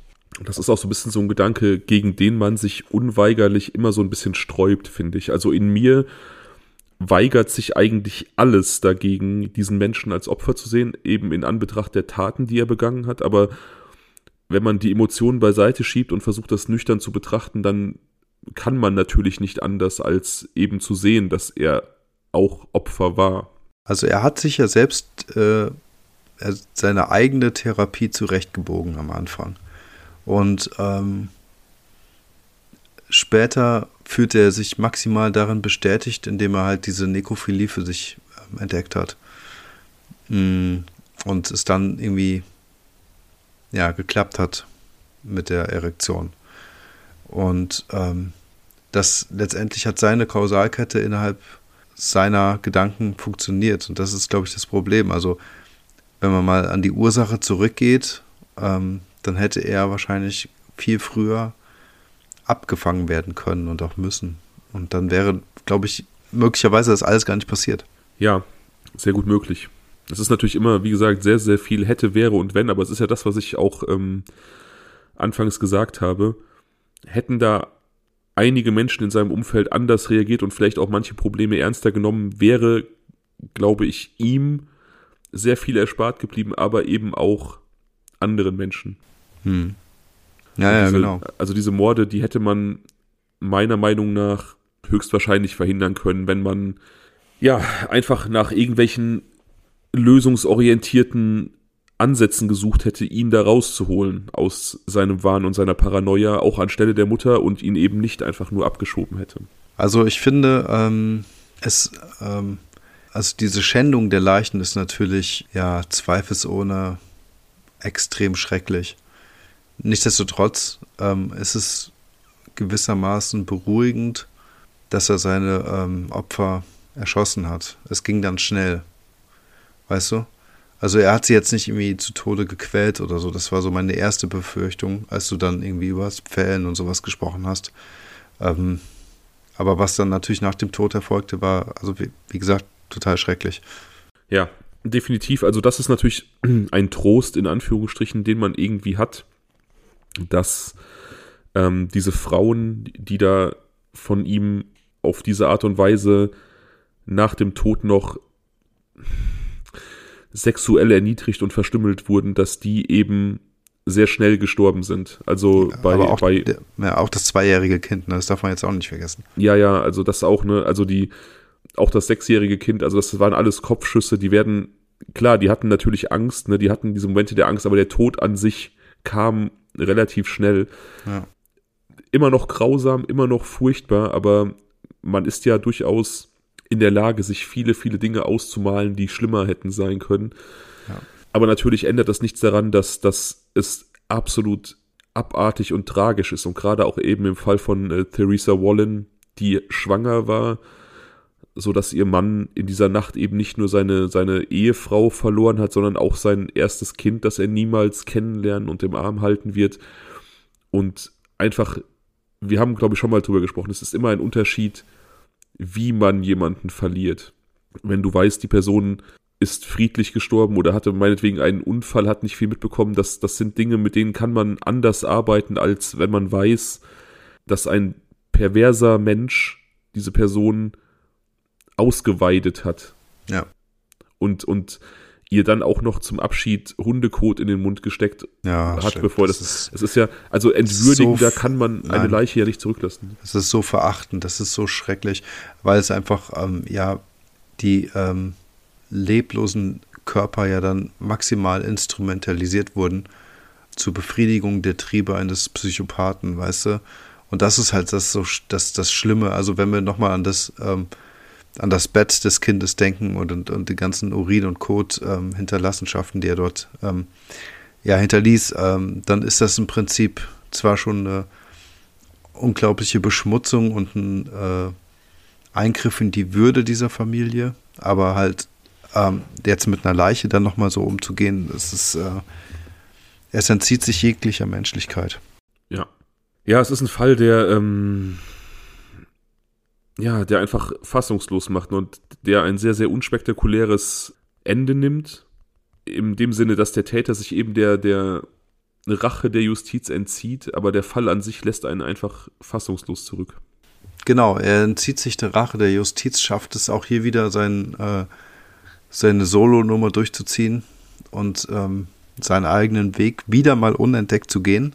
Ähm, auch das ist ja schon wieder symptomatisch für sein Leben eigentlich ist intelligent genug, sich da seinen Weg, seinen Ausweg zu finden und selbst zu kreieren, so wie er irgendwie es auch geschafft hat, groß zu werden mit all diesen Problemen, die er hatte, was alles zu einem krankhaften Verhalten geführt hat. Nichtsdestotrotz aus seiner Perspektive wahrscheinlich die bessere Alternative als eine Hinrichtung. Ja, also ich weiß nicht, ich kann den diese diese Todesarten nicht vergleichen, aber ähm, also ob jetzt der der der Tod durch diese Überdosis eben angenehmer war als der Gastod, aber ich stelle mir da durch so eine Überdosis vielleicht auch sowas wie ein Einschlafen vor. Hm. Das klingt auf jeden Fall schon nach einem guten Tausch, den er meiner Meinung nach nicht verdient hat. Man kann ja zur Todesstrafe stehen, wie man möchte, aber in so einem Fall, der einen auch durchaus emotionalisiert, da wünscht man sich der für den Täter nun halt wirklich nichts Gutes. Hm. Ach, weißt du, ich will das gar nicht bewerten, weil ähm, unterm Strich bin ich maximal gegen die ähm, Todesstrafe. Und ähm, ich finde halt auch, dass selbst in seinem Fall ähm, eine, weiß ich nicht, ähm, eine humane Todesstrafe dann irgendwie besser gewesen wäre als jetzt irgendwie diese Gaskammer, weil das ist auch, glaube ich, eine, an Grausamkeit auch kaum zu überbieten ist. Vermutlich, ähm, ja. Vermutlich. Ja, aber ich möchte noch kurz äh, auch äh, mal was zu den Tieren sagen. Auch die tun mir unfassbar leid die bleiben jetzt hier so ein bisschen, ähm, die fallen so ein bisschen in den, in den, Schatten des Ganzen, aber auch ja. die armen Haustiere und, und, und, und Welpen und weiß nicht, was du jetzt alles erzählt hast, ähm, die er aufs Übelste ja auch ausgenutzt hat, deren Leben er beendet hat, einfach nur um, um seinen Film zu fahren, ähm, ist es, die tun halt einfach auch extrem leid und gerade diese Movie-Geschichte ist natürlich ähm, ja, an, per an Perversion nicht zu überbieten. Ne? Es ist maximal eklig. Maximal eklig, ja. Wie gesagt, in seiner kranken Welt ergibt das ja irgendwie Sinn, ne? dass er da wirklich denkt, er leidet einfach unter einer bestimmten Blutarmut und das ist der Kern seiner Probleme. Also muss er Blut von außen hinzuführen. Hm. Aber es ist natürlich, ähm, es ist vollkommen eklig. Was er, genau, das meinte ich eben, ne? Das, was er zunächst mal gemacht hat, ist ja gar nicht mal so unnormal, so eine Art Selbstdiagnose zu erstellen. Also man hat ja so sein eigenes Körperempfinden und ähm, kann vielleicht auch ganz gut einschätzen, wann man krank ist, wann man nicht krank ist, wenn es irgendwo irgendwelche Stören, Störungen gibt, dann, wenn man vielleicht sehr feinfühlig mit sich und seinem Körper ist, die Orte vielleicht auch die Stellen diagnostizieren oder sowas, weißt du? Also mhm. im Prinzip ist das, was er gemacht hat, ja, ähm, wenn er so an Durchblutungsstörungen gedacht hat, jetzt irgendwie auch clever gewesen für, für, für, für einen kurzen Moment, weißt du? Also und auch vielleicht auch rational und vernünftig und nachvollziehbar. Nur alles, was danach kam, halt, dieses künstliche Zuführen von Blut und dann ausgerechnet noch Tierblut, was ihm ja auch hätte eigentlich logisch erscheinen können, dass es ähm, möglicherweise nicht harmoniert mit Menschenblut und zu Krankheiten führt, die er ja auch dann erlitten hat. Ähm, das ist halt so ein bisschen das Problem. Aber an für sich, glaube ich, ist so dieser Zeitpunkt der Selbstdiagnose und das ist, geht ja auch so ein bisschen einher mit diesen Versuchen, ähm, einen Therapeuten aufzusuchen, ähm, glaube ich, der gewesen, an dem man hätte anknüpfen müssen, um ihn dann auch wirklich, ja, möglicherweise wieder auf einen gesunden Weg zu bringen. Ja, also ich glaube, wir sind uns vollkommen einig, dass da sehr, sehr viel verschenkt wurde, dass da die Möglichkeit zur Therapie und ihn auf den rechten Weg zurückzuholen und eben diese Leben zu retten, dass die da an vielen Stellen verschenkt wurde. Ja. Das macht es halt auch so tragisch. Das macht es so, so endlos tragisch, dass das natürlich auch zu einer Zeit stattgefunden hat, wo natürlich so psychische Probleme auch einfach noch nicht so den Stellenwert hatten wie heute, noch nicht so behandelt wurden wie heute, aber dass er auch einfach in einer Familie groß geworden ist, die vollkommen ignorant war und emotional derart entkoppelt, dass er da keine Hilfe bekommen hat. Hm. Ja, klar. Das ist äh, leider das traurige Schicksal. Deswegen habe ich eben gefragt, ob es da vielleicht noch eine nette Oma gab, einen Onkel oder irgendwas. Oder einen lieben Nachbarn von nebenan. Einfach irgendeine Vertrauensperson. Aber so war er komplett auf sich alleine gestellt. Und hat sich so die Wahrheit des Lebens für sich selbst erschlossen. Ja. Klar, dass so eine Person anfällig dann für irgendwelche Verschwörungstheorien ist, ne? Mit Nazis und Aliens. Ja, ja, also wie gesagt, das ist ja doch mal so eine, so eine, so ein Aspekt, der jetzt auch gar nicht so richtig rausgearbeitet werden konnte, weil da auch gar nicht so viel zu bekannt war. Aber ich glaube, dass das natürlich auch eine ganz, ganz große Rolle gespielt hat, dass er da eben sich in diese abstrusen Gedanken nochmal reingesteigert hat. Ja. Ja, ja. Der Vampir von Sacramento, ein, wie gesagt, ein Fall, der insgesamt so ein bisschen eher unter dem Radar fliegt, aber der ähm, in, für mich persönlich in diesem in dieser ähm, Welt der Serientäter doch auch irgendwie einen besonders grausamen Platz einnimmt. Das auf alle Fälle. Ich finde, ähm, das ist eigentlich bemerkenswert, dass er jetzt nicht so bekannt ist. Und ja, also unter Vampir hätte ich mir doch ein bisschen was anderes vorgestellt, da es ja in erster Linie um das Tierblut ging, was er da irgendwie konsumiert hat. Ja, gut, wie gesagt, er hat natürlich auch das Blut der, der Frauen letzten Endes irgendwo zu sich genommen und auch darin gebadet. Also er hat das abgezapft und dann in den Badezimmern sich darin gesuhlt. Boah. Dabei wurde er gestört beim zweiten Mord, äh, bei der, beim zweiten Versuch, eben durch dieses Kind, das zum Spielen kam. Aber also es ist klar, dass die, dass die Presse zu der Zeit eben diesen Querverweis zum Vampir gezogen hat. Das ist, macht natürlich Presse heute noch gerne. Reißerische Artikel verkaufen sich besser und Serientäter bekommen immer irgendwelche reißerischen Namen. Vampirismus ist natürlich auch so eine Sache, die Menschen generell fasziniert, sonst wäre es in der Popkultur eben auch nicht so, so stark verankert in diesem Maße. Es war absolut folgerichtig, dass, dass er diesen Spitznamen bekommt. Passt ja, passt ja schon irgendwie. Ist schon okay. Auf jeden Fall eine krasse Nummer. Ähm, und mir wurde mehrfach schlecht ja, zu Recht ging mir definitiv auch so, als ich das erste Mal auf diesen Fall gestoßen bin und ähm, ja, jetzt auch im Zuge der, der Recherche, wenn man das dann alles nochmal sich so geballt vor Augen führt, dann ähm, ja, wird einem auch schlecht. Ich bin tatsächlich froh gewesen, dass dieser Fall in den 70ern gespielt hat, dass man auf sehr, sehr wenig Fotomaterial der Opfer gestoßen ist online. Wenn sowas heute passieren würde, würde man durch soziale Medien hätte man richtig Teil am Vorleben dieser Leute. Ja, ja, genau. Ja, das und stimmt. Man, man wäre viel emotional ähm, involvierter in diese Geschichte, weil man eben das Gefühl hätte, näher an diesen Leuten dran zu sein. Also es gibt, gibt da Fälle, die ich im Kopf habe, ähm, zu denen wir auch noch kommen werden, wo dann eben, ja, Social Media ein, ein, ein gewisses Schlaglicht auf diese Menschen einfach ermöglicht und man dadurch dann nochmal ganz anders dran ist als an diesen Fällen aus so einer Epoche, wo sowas noch keine Rolle gespielt hat. Hm. Ja, auf jeden Fall. Ich meine, wir hatten das ja auch beim letzten Mal, als wir über die Überwachungskameras gesprochen haben. Ja. Und ähm, wo man dann eben das Opfer auch ähm, in den letzten Minuten oder Momenten ihres Lebens dann nochmal gesehen hat. Das ist schon sehr unheimlich. Und ähm, gerade jetzt in Zeiten der sozialen Medien gibt es ja eine komplette Biografie, die äh, Fußabdrücke hinterlässt. Und ein gesamtes Leben ist nachvollziehbar und digital nachvollziehbar und einsehbar. Das ist schon was anderes, klar.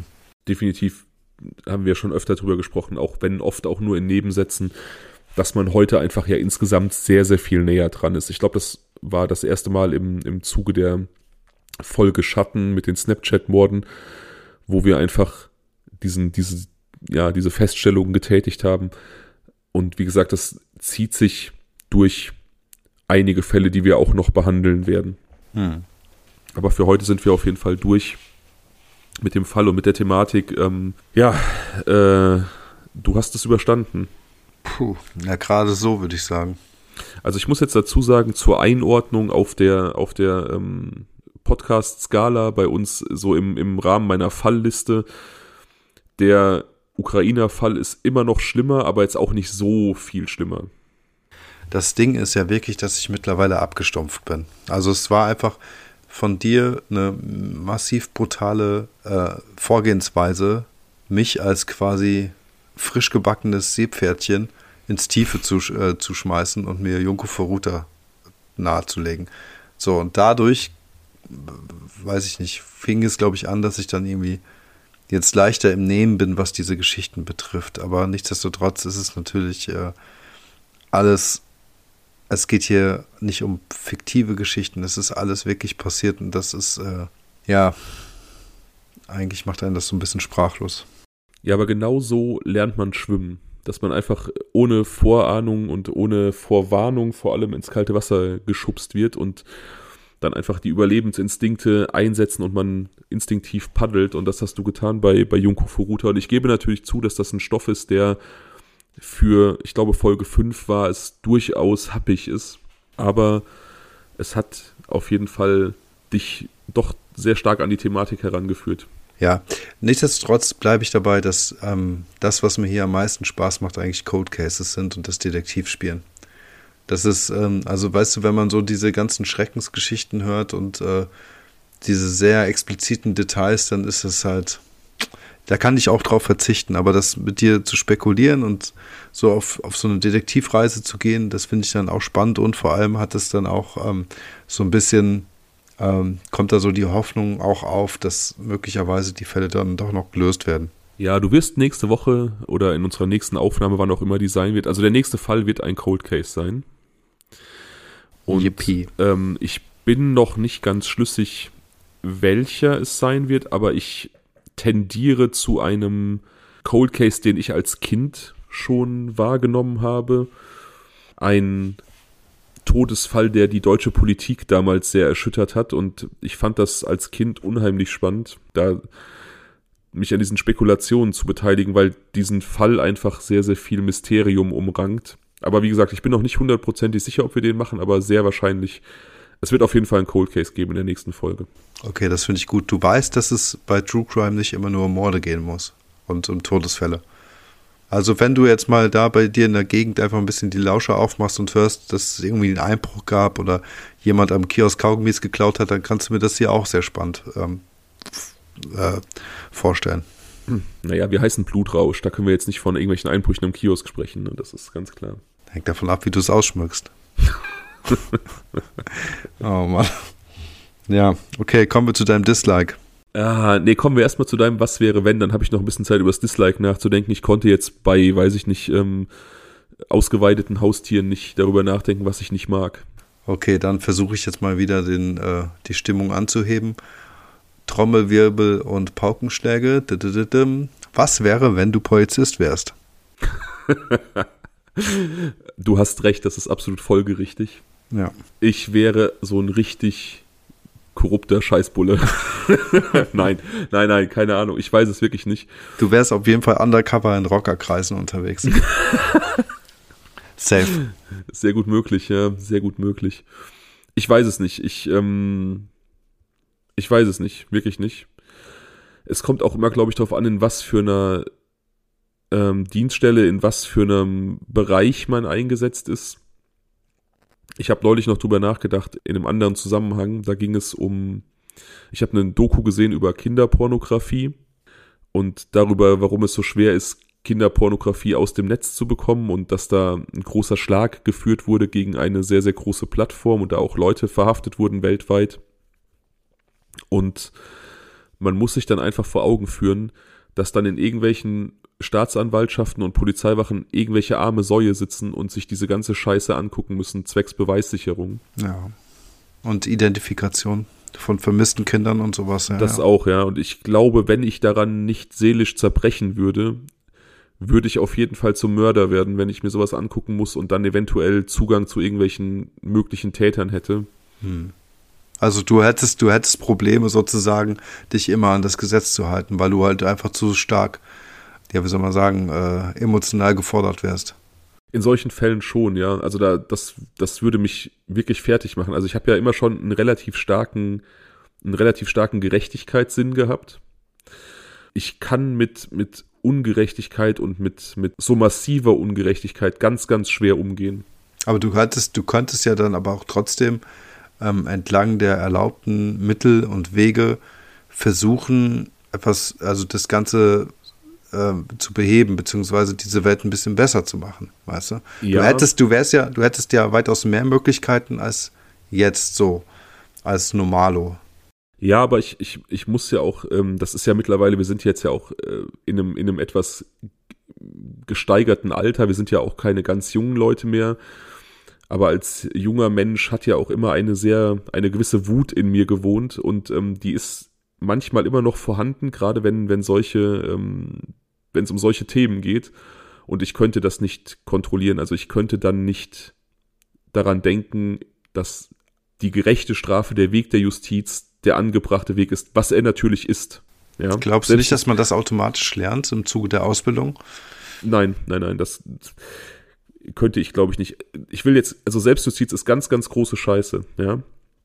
Und natürlich ist immer die, die, die Strafe, die der Staat bietet, der juristische Weg, ist das, was ja Gerechtigkeit bringt. Da kann man jetzt vom Strafmaß teilweise auch halten, was man möchte.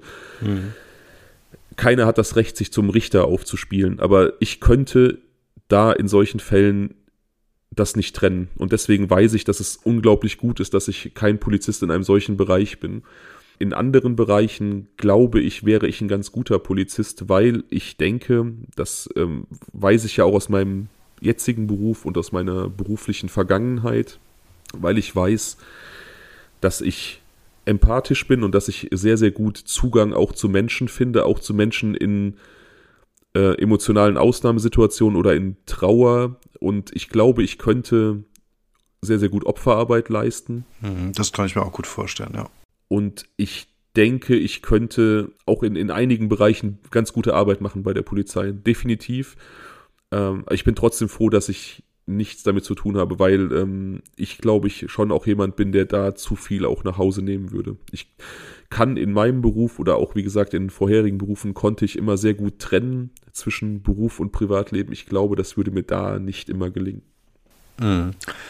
Okay, und ähm, du redest ja immer jetzt von Szenarien, wo du schon, sagen wir mal, in denen du ein etablierter Polizist bist, der diese Grundausbildung und so die ersten Jahre schon hinter sich gebracht hat. Aber wie stellst du jetzt zum Beispiel die Ausbildungsjahre vor? Glaubst du, das wäre für dich irgendwie easy machbar gewesen? Streife ja. zu fahren, bei irgendwelchen, weiß ich nicht, häuslichen äh, Gewalttaten betrunkener Familienmitglieder oder sowas äh, nachts gerufen zu werden, da für, für, für Klärung zu sorgen, auf Partys äh, aufzuschlagen oder Verkehrsunfälle zuerst zu sehen und sowas. Ja, das sind natürlich auch wieder jetzt so Extremsituationen. Verkehrsunfälle zuerst sehen, das ist natürlich, das kann natürlich auch unheimlich ähm, traumatisierend sein. Ähm, Habe ich noch nicht in dem Maße erlebt, deswegen kann ich nicht sagen, inwieweit ich das wegstecken würde. aber ähm, irgendwelche Streits schlichten, mit irgendwelchen Betrunkenen konfrontiert sein, mit irgendwelchen aggressiven Betrunkenen konfrontiert sein, von irgendwelchen aggressiven Betrunkenen beschimpft werden, die man maßregeln muss, das kenne ich ja aus meiner Vergangenheit im Nachtleben. Damit hätte ich kein Problem. Da lässt man sich ganz schnell ein ganz, ganz dickes Fell wachsen. Ich habe es da auch teilweise relativ oft erlebt, wenn dann irgendwie Polizisten so nachts im Einsatz waren und man hat das dann so mitbekommen, da habe ich mir teilweise auch gedacht, so, die müssen ein sehr, sehr dickes Fell haben. Also der Respekt vor Ordnungshütern hierzulande ist in den letzten Jahren doch massiv gesunken. Also ich als 18-Jähriger hatte definitiv mehr Respekt ähm, vor uniformierten Menschen damals, als das heute oft der Fall ist. Ja, genau, darauf wollte ich jetzt auch noch hinaus. Ähm, inwieweit würdest du denn als Polizist damit klarkommen, dass du quasi immer so als Vertreter des Staates dann auch angeprangert wirst und ähm, blöd angepöbelt wirst. Ach, ich glaube, das darf man sich nicht zu Herzen nehmen. Ich glaube, man muss sich da wirklich vergegenwärtigen, wer da mit wem aus welcher Position spricht und was das teilweise auch für, für ähm, arme Gestalten sind, die das tun und warum sie das tun. Wie gesagt, ich bin kein Polizist, ich kann es jetzt nur aus so einer theoretischen Perspektive, aber ich habe, ja, wie gesagt, bin auch oft genug in der Situation gewesen, von irgendwelchen Leuten ähm, angepöbelt oder beschimpft zu werden, weil die irgendwie keinen Zugang bekommen haben oder irgendwie rausgeflogen sind oder was weiß ich was. Vielleicht gibt es ja Polizisten oder Polizistinnen im Zuhörerkreis, die von ihren Erfahrungen so ein bisschen erzählen möchten. Ich wäre wirklich daran wirklich sehr, sehr interessiert, wie man das so erlebt im Berufsalltag, wie sich das vielleicht auch geändert hat in den letzten Jahren, ob da mein, mein Eindruck ähm, sich bestätigt und ob ihr vielleicht irgendwelche Bewältigungsstrategien habt, irgendwelche Rituale, die, die ihr durchzieht, um euch das nicht so zu Herzen zu nehmen. Das würde mich tatsächlich sehr interessieren. Mich auch. Letzte Frage aber dazu an dich, Fabian. Ähm, wie steht es denn mit irgendwelchen Demos von rechten Gruppierungen und du müsstest dann so personenschutzmäßig auftreten und äh, aufpassen, dass, ähm, dass diese Personen geschützt werden? Da müsste ich mir dann leider immer Urlaub nehmen oder so. Das nee, das kann, könnte ich wirklich ja, ja. nicht. Also, ja, aber auch da, das ist natürlich auch wieder die Sache. Demokratie lebt auch davon, dass man Meinungen zulassen und aushalten muss, die man nicht teilt und die man auch scheiße findet. Und letzten Endes haben auch diese Menschen irgendwo den Schutz des Systems verdient, auch wenn mir das wirklich, wirklich schwer fällt, weil das eben auch Menschen sind, die das System wiederum komplett ablehnen. Und dass solche Menschen dann dessen Schutz genießen und gewisse Vorteile genießen, ist für mich ähm, zynisch. Ja. Aber als Polizist müsste man sich dann halt fügen und das Spiel mitspielen. Wie gesagt, ich würde mir dann immer Urlaub nehmen müssen. Hm. Geht, glaube ich, nicht so einfach. Wahrscheinlich nicht, ne? Ja, okay. Ja, krass. Aber also man könnte durchaus unterstellen, dass du ähm, da ein gewisses ein grundlegendes Interesse auch für diesen Job hast oder haben könntest, irgendwie aufgrund deiner ja, ich nenne es mal Passion für diesen True Crime äh, Bereich. Es war auf jeden Fall immer ein Job, der, ähm, oder früher in jüngeren Jahren immer ein Job, der in meinen Überlegungen eine Rolle gespielt hat, ja. Okay. Und dann hatte man immer so im Kopf, irgendwie bis 37 kann ich Polizist werden, ne? Kennst du, kennst ja, du diesen Gedanken? Ja, ja, ja, ja. Ich glaube aber, es ist tatsächlich anders. Ich glaube, bis 37 wird man nur im Streifendienst. Ich glaube, wenn du zu Kripo willst, dann musst du Korrigiert mich bitte da draußen, wenn ich falsch liege, aber dann ist, glaube ich, mit 32 oder 33 Schluss. Ach so, okay. Hm. Also da gibt es dann nochmal irgendwelche Abstufungen. Hm. Wie ist es denn bei dir? Was wärst du denn für ein Polizist? Pff, keine Ahnung, ich weiß es nicht. Also ich glaube, also ich glaube, für den normalen Streifendienst wäre ich nicht unbedingt gemacht. Ich finde das auch scheiße mit diesen 24 oder 48 Stunden Diensten, was die da haben. Ich glaube, grundsätzlich ist es aber auch eine Art der ähm, Verwandlung, die äh, man dort im Zuge der Ausbildung ähm, durchmacht, sodass ich glaube, dass äh, möglicherweise mein jüngeres Ich dann auch sich dorthin entwickelt hätte, was so dass dieser Job dann auch klar gehen würde. Aber mein jetziges Ich könnte sich das nicht unbedingt vorstellen. Ich glaube, ähm, dass all diese Opferbetreuung und sowas, das wäre mir, glaube ich, zu krass. Aber auch hier sind wir wieder beim Punkt der persönlichen Entwicklung. Ich glaube aber, dass mir halt so dieser persönliche Kontakt zu den Opfern schon ähm, sehr stark zu Herzen gehen würde. Und, ähm, und dann fallen mir gar nicht mehr so viele Bereiche ein bei der Polizei, die, ähm, weiß ich nicht, für mich noch interessant wären. Ich glaube, ich glaube, ich glaube, tatsächlich ist es gut, dass ich kein Polizist bin. Ich glaube, das ist in Ordnung. Ich finde, ich habe ich hab Hochachtung vor diesem Beruf. Ich finde es total gut, dass wir eine Polizei haben. Und ich finde, man sollte die Polizei viel mehr wertschätzen und eben nicht blöd von der Seite anmachen. Und das sollte man sich immer wieder vor Augen führen. Also auch wenn man betrunken ist und keine Ahnung, nur irgendwie Matsche im Kopf hat, dann sollte man sich auch immer noch mal vor Augen führen, dass es eigentlich wirklich Freunde und Helfer sein sollten. Auch wenn man natürlich weiß, dass unter den Polizisten auch nicht nur irgendwie weiße Tauben unterwegs sind, aber ähm, nichtsdestotrotz glaube ich, ähm, dass es für mich ganz gut ist, dass ich kein Polizist wurde. Ja, und letzten Endes, es sind einfach Menschen, ja. Man sollte einfach einen generellen, grundlegenden Respekt vor Menschen haben. Ähm, natürlich Menschen, die einem irgendwie wie Arschlöcher entgegentreten, die muss man nicht unbedingt respektvoll behandeln, denen sollte man dann aus dem Weg gehen.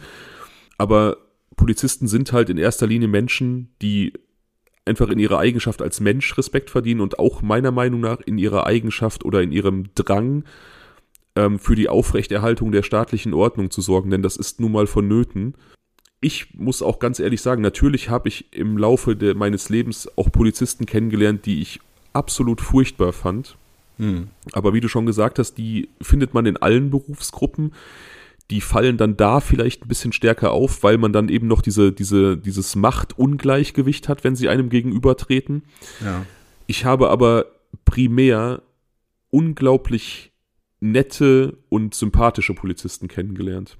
Insofern, ja, muss man da einfach auch mal eine Lanze brechen und auch sagen, dass bei allen schwarzen Schafen, die sich höchstwahrscheinlich irgendwo tummeln, die überwältigende Mehrheit einfach nicht so ist. Ja, das denke ich auf jeden Fall auch. Und ich glaube, dass das ganz viele Leute auch mit einer gewissen Passion, mit einem Ehrgefühl, mit einem gewissen Stolz und einem Berufsethos auch machen, weil es durchaus auch ein, wie ich finde, doch angesehener Job ist. Weißt du? Also das ist, man kann auch stolz sein, Polizist zu sein. Ja, definitiv, aber das Ansehen hat auch schon sehr, sehr stark gelitten, ne? Ja, klar, keine Frage. Also ich glaube, wenn du, wenn du jetzt heute so auf irgendwelchen Schulhöfen rumfragst, dann sagen nicht mehr so viele Kinder, dass ihr Traumberuf Polizist ist, wie vielleicht vor 30 Jahren noch. Hm, in der Grundschule höchstens noch. Aber ja, jetzt haben wir, jetzt haben wir hier genug ähm, Bauchpinselei für die Polizei äh, betrieben. Aber wie gesagt, ähm, ich habe überwiegend gute Erfahrungen gemacht, muss ich, muss ich einfach so festhalten. Hm. Okay. So, das könnte jetzt natürlich die ähm, Möglichkeit sein, dass du jetzt ein Dislike raushaust. Oder, oder ein One Love. Eigentlich bist du ja gerade so. Ja, ich habe ja gerade. So positiv. Ich habe ja gerade quasi One Love an die Polizei verteilt. Warte mal ganz kurz. Bullshit. okay, das lassen wir natürlich nicht durchgehen, Digga. Das geht nicht. Bitte entweder, also jetzt hier nicht irgendwie auf äh, mit fremden Federn schmücken. Also entweder du hast jetzt was parat oder du musst ein Dislike bieten, aber so kommst du mir nicht davon. Boah, das ist jetzt wirklich schwierig. Jetzt muss ich meinen Kopf wieder so ein bisschen reinigen und thematisch wegkommen von dieser äh, One Love-Geschichte. Ich weiß gar nicht, ob es das noch gibt, aber woran ich jetzt neulich nochmal denken musste, dass es gab mal diesen riesigen Trend von XXL-Restaurants. Ja. Und die wären auf jeden Fall mein Dislike, weil ich es einfach immer schon total abartig fand, Essen in dieser Fülle anzubieten, wo man einfach weiß, dass 60 Prozent dessen, was man am Abend rausschickt, irgendwo im Müll landen wird, weil die Menschen es einfach gar nicht verzehren können. Hm. Aber ich glaube, das gibt es auch in dem Maße gar nicht mehr. Das hat sich irgendwann, glaube ich, im Zuge dieser ganzen All-You-Can-Eat-Geschichten so ein bisschen von selber erledigt. Ja, es ist auch eine super widerliche Geschichte. Und auch, auch lebensverachtend, auch da wieder, weißt du, was die Tiere betrifft. Also ich, ich bin ja auch Fleischesser und so, ne? Aber ähm, sowas ist halt auch einfach so ein maßloses Gestopfe wo man nicht mehr weiß, was man da eigentlich ist. Das ist auch echt, also widerlich eigentlich auch. Ja, voll. Voll. Ja, zum Thema One Love fällt mir so ad hoc gerade gar nichts ein, tatsächlich. Ach, weißt du was? Ich hatte gerade echt eine Idee für ein One Love und das ist mir total entfallen. Das ärgert mich gerade total. Erzähl mal, red mal noch irgendwas, vielleicht fällt es mir wieder ein. Keine Ahnung, was ich reden soll. Ich kann jetzt auch nicht äh, aus dem Stegreif hier irgendwelchen Unsinn erzählen. Verdammt, Mann, das ärgert mich jetzt. Was hatte ich denn gerade? Ist ja egal, dann haue ich erstmal eins von meiner Liste raus. Oh Mann, das ärgert mich. Ein äh, Dislike aber erstmal. Und zwar, was ich überhaupt nicht leiden kann, das kann ich auf dem Tod nicht ausstehen, Fäden entwirren. das, das kann doch mich, keiner leiden. Das doch ich hasse es. Ich hasse es ganz besonders. Das macht mich wahnsinnig. Ja, das ist furchtbar. Das ist ganz, ganz furchtbar. Definitiv. Eine Sache, die das Leben schlechter macht. Eine Sache, die mein Leben schlechter macht, aktuell ist mein, mein Dienstplan für diesen Monat. Das kann ich kurz noch als, als Dislike anführen. Da wurde sich wieder alle Mühe gegeben, mir möglichst wenig Freizeit zu lassen. Oh Mann, das sagst du schon am, am 3., äh, jetzt mittlerweile 3. Januar, das ist echt hart. Ja, naja, egal. Es macht mir ja Spaß. Ja, okay. Ja gut, jetzt muss ich irgendwie One Love von meiner Liste nehmen. Es bleibt der unbefriedigte, unbefriedigende ähm, Beigeschmack, dass ich da eigentlich was anderes auf der Zunge habe, aber es fällt mir nicht ein. Von daher, nee, wisst ihr was, ich lasse das One Love jetzt raus. Wisst ihr warum? Ich sag's euch. Weil die, die ich jetzt auf der Liste habe, die mag ich so gerne. Und wenn ich die jetzt einfach so nennen würde, nur weil mir das andere nicht mehr einfällt, dann wäre das irgendwie nicht gerecht. Ich finde, ähm, wie soll man sagen, ich muss sie so ein bisschen besser zelebrieren und dann auch wirklich mit all meiner Freude darstellen. Wisst ihr, ich aber, aber können wir uns darauf einigen, dass du in der nächsten Aufnahme, ich meine, ich tue dir den Gefallen und biete dir einen Cold Case, ja, also hm. ich gehe quasi auf deine tiefsten Wünsche ein. Ja. Kannst du auf diesen tiefen Wunsch meinerseits eingehen und nochmal drei Was wäre wenn Szenarien mitbringen. Das überlege ich mir noch, Fabian. ja, ich habe ja auch bald ich. Geburtstag, ne? Ich habe ja auch bald Geburtstag. Richtig, ähm, stimmt, ja. ja. Wenige Tage nur noch. Ja. Endlich 18. genau. ja, nee, ähm, also das würde mich auf jeden Fall freuen. Dass, äh, aber du hattest heute ein sehr cooles Was wäre wenn und du hattest auf jeden Fall, wie du schon auch angekündigt hast, ein folgerichtiges Was wäre wenn. Ja, das denke ich nämlich auch. Genau, nee, mache ich auf jeden Fall. Ähm, wird mal wieder Zeit für eine ordentliche Abfrage. Und vielleicht fällt mir mein One Love auch wieder ein.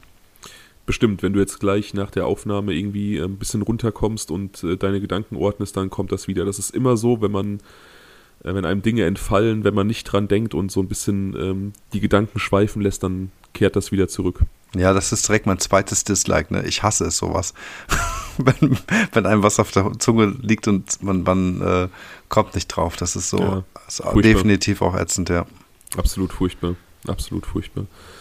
Aber es wird dir gleich einfallen, dann kannst du mir bei WhatsApp schreiben und dann bauen wir es nächstes Mal ein. Hm, ja, wir werden auf jeden Fall nochmal. Ich weiß noch, an welcher Stelle ich drüber nachgedacht habe, weißt du? Vielleicht äh, höre ich mir die Stelle einfach immer wieder an, dann kommt der Gedanke wieder. Ja, das kommt 100% wieder. 100%. Ja. Ja, cool, dann sind wir durch für heute, würde ich sagen. Jo, sind wir. Ein guter Folge für 2023 im Kasten. Genau, ein guter Start, ein äh, blutiger Start in 2023. Definitiv, wir sind unserem Namen heute gerecht geworden, ja. Ja.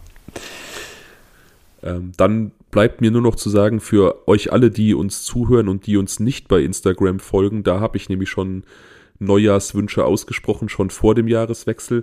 Also folgt uns, dann kriegt ihr das zukünftig auch zeitnäher mit. Aber für alle die, die es nicht tun, hier an dieser Stelle nochmal, ich wünsche wirklich jedem, der zuhört, ähm, inklusive euren Liebsten, eurem Umfeld, wirklich nur Glück, Erfolg und Liebe in 2023 und dass das ein richtig, richtig schönes Jahr für euch alle wird und natürlich auch viel Gesundheit. Ich kann es nicht schöner sagen und schließe mich dem an. Ja, dann sind wir raus. Bis bald. Ciao. Bis bald. Ciao.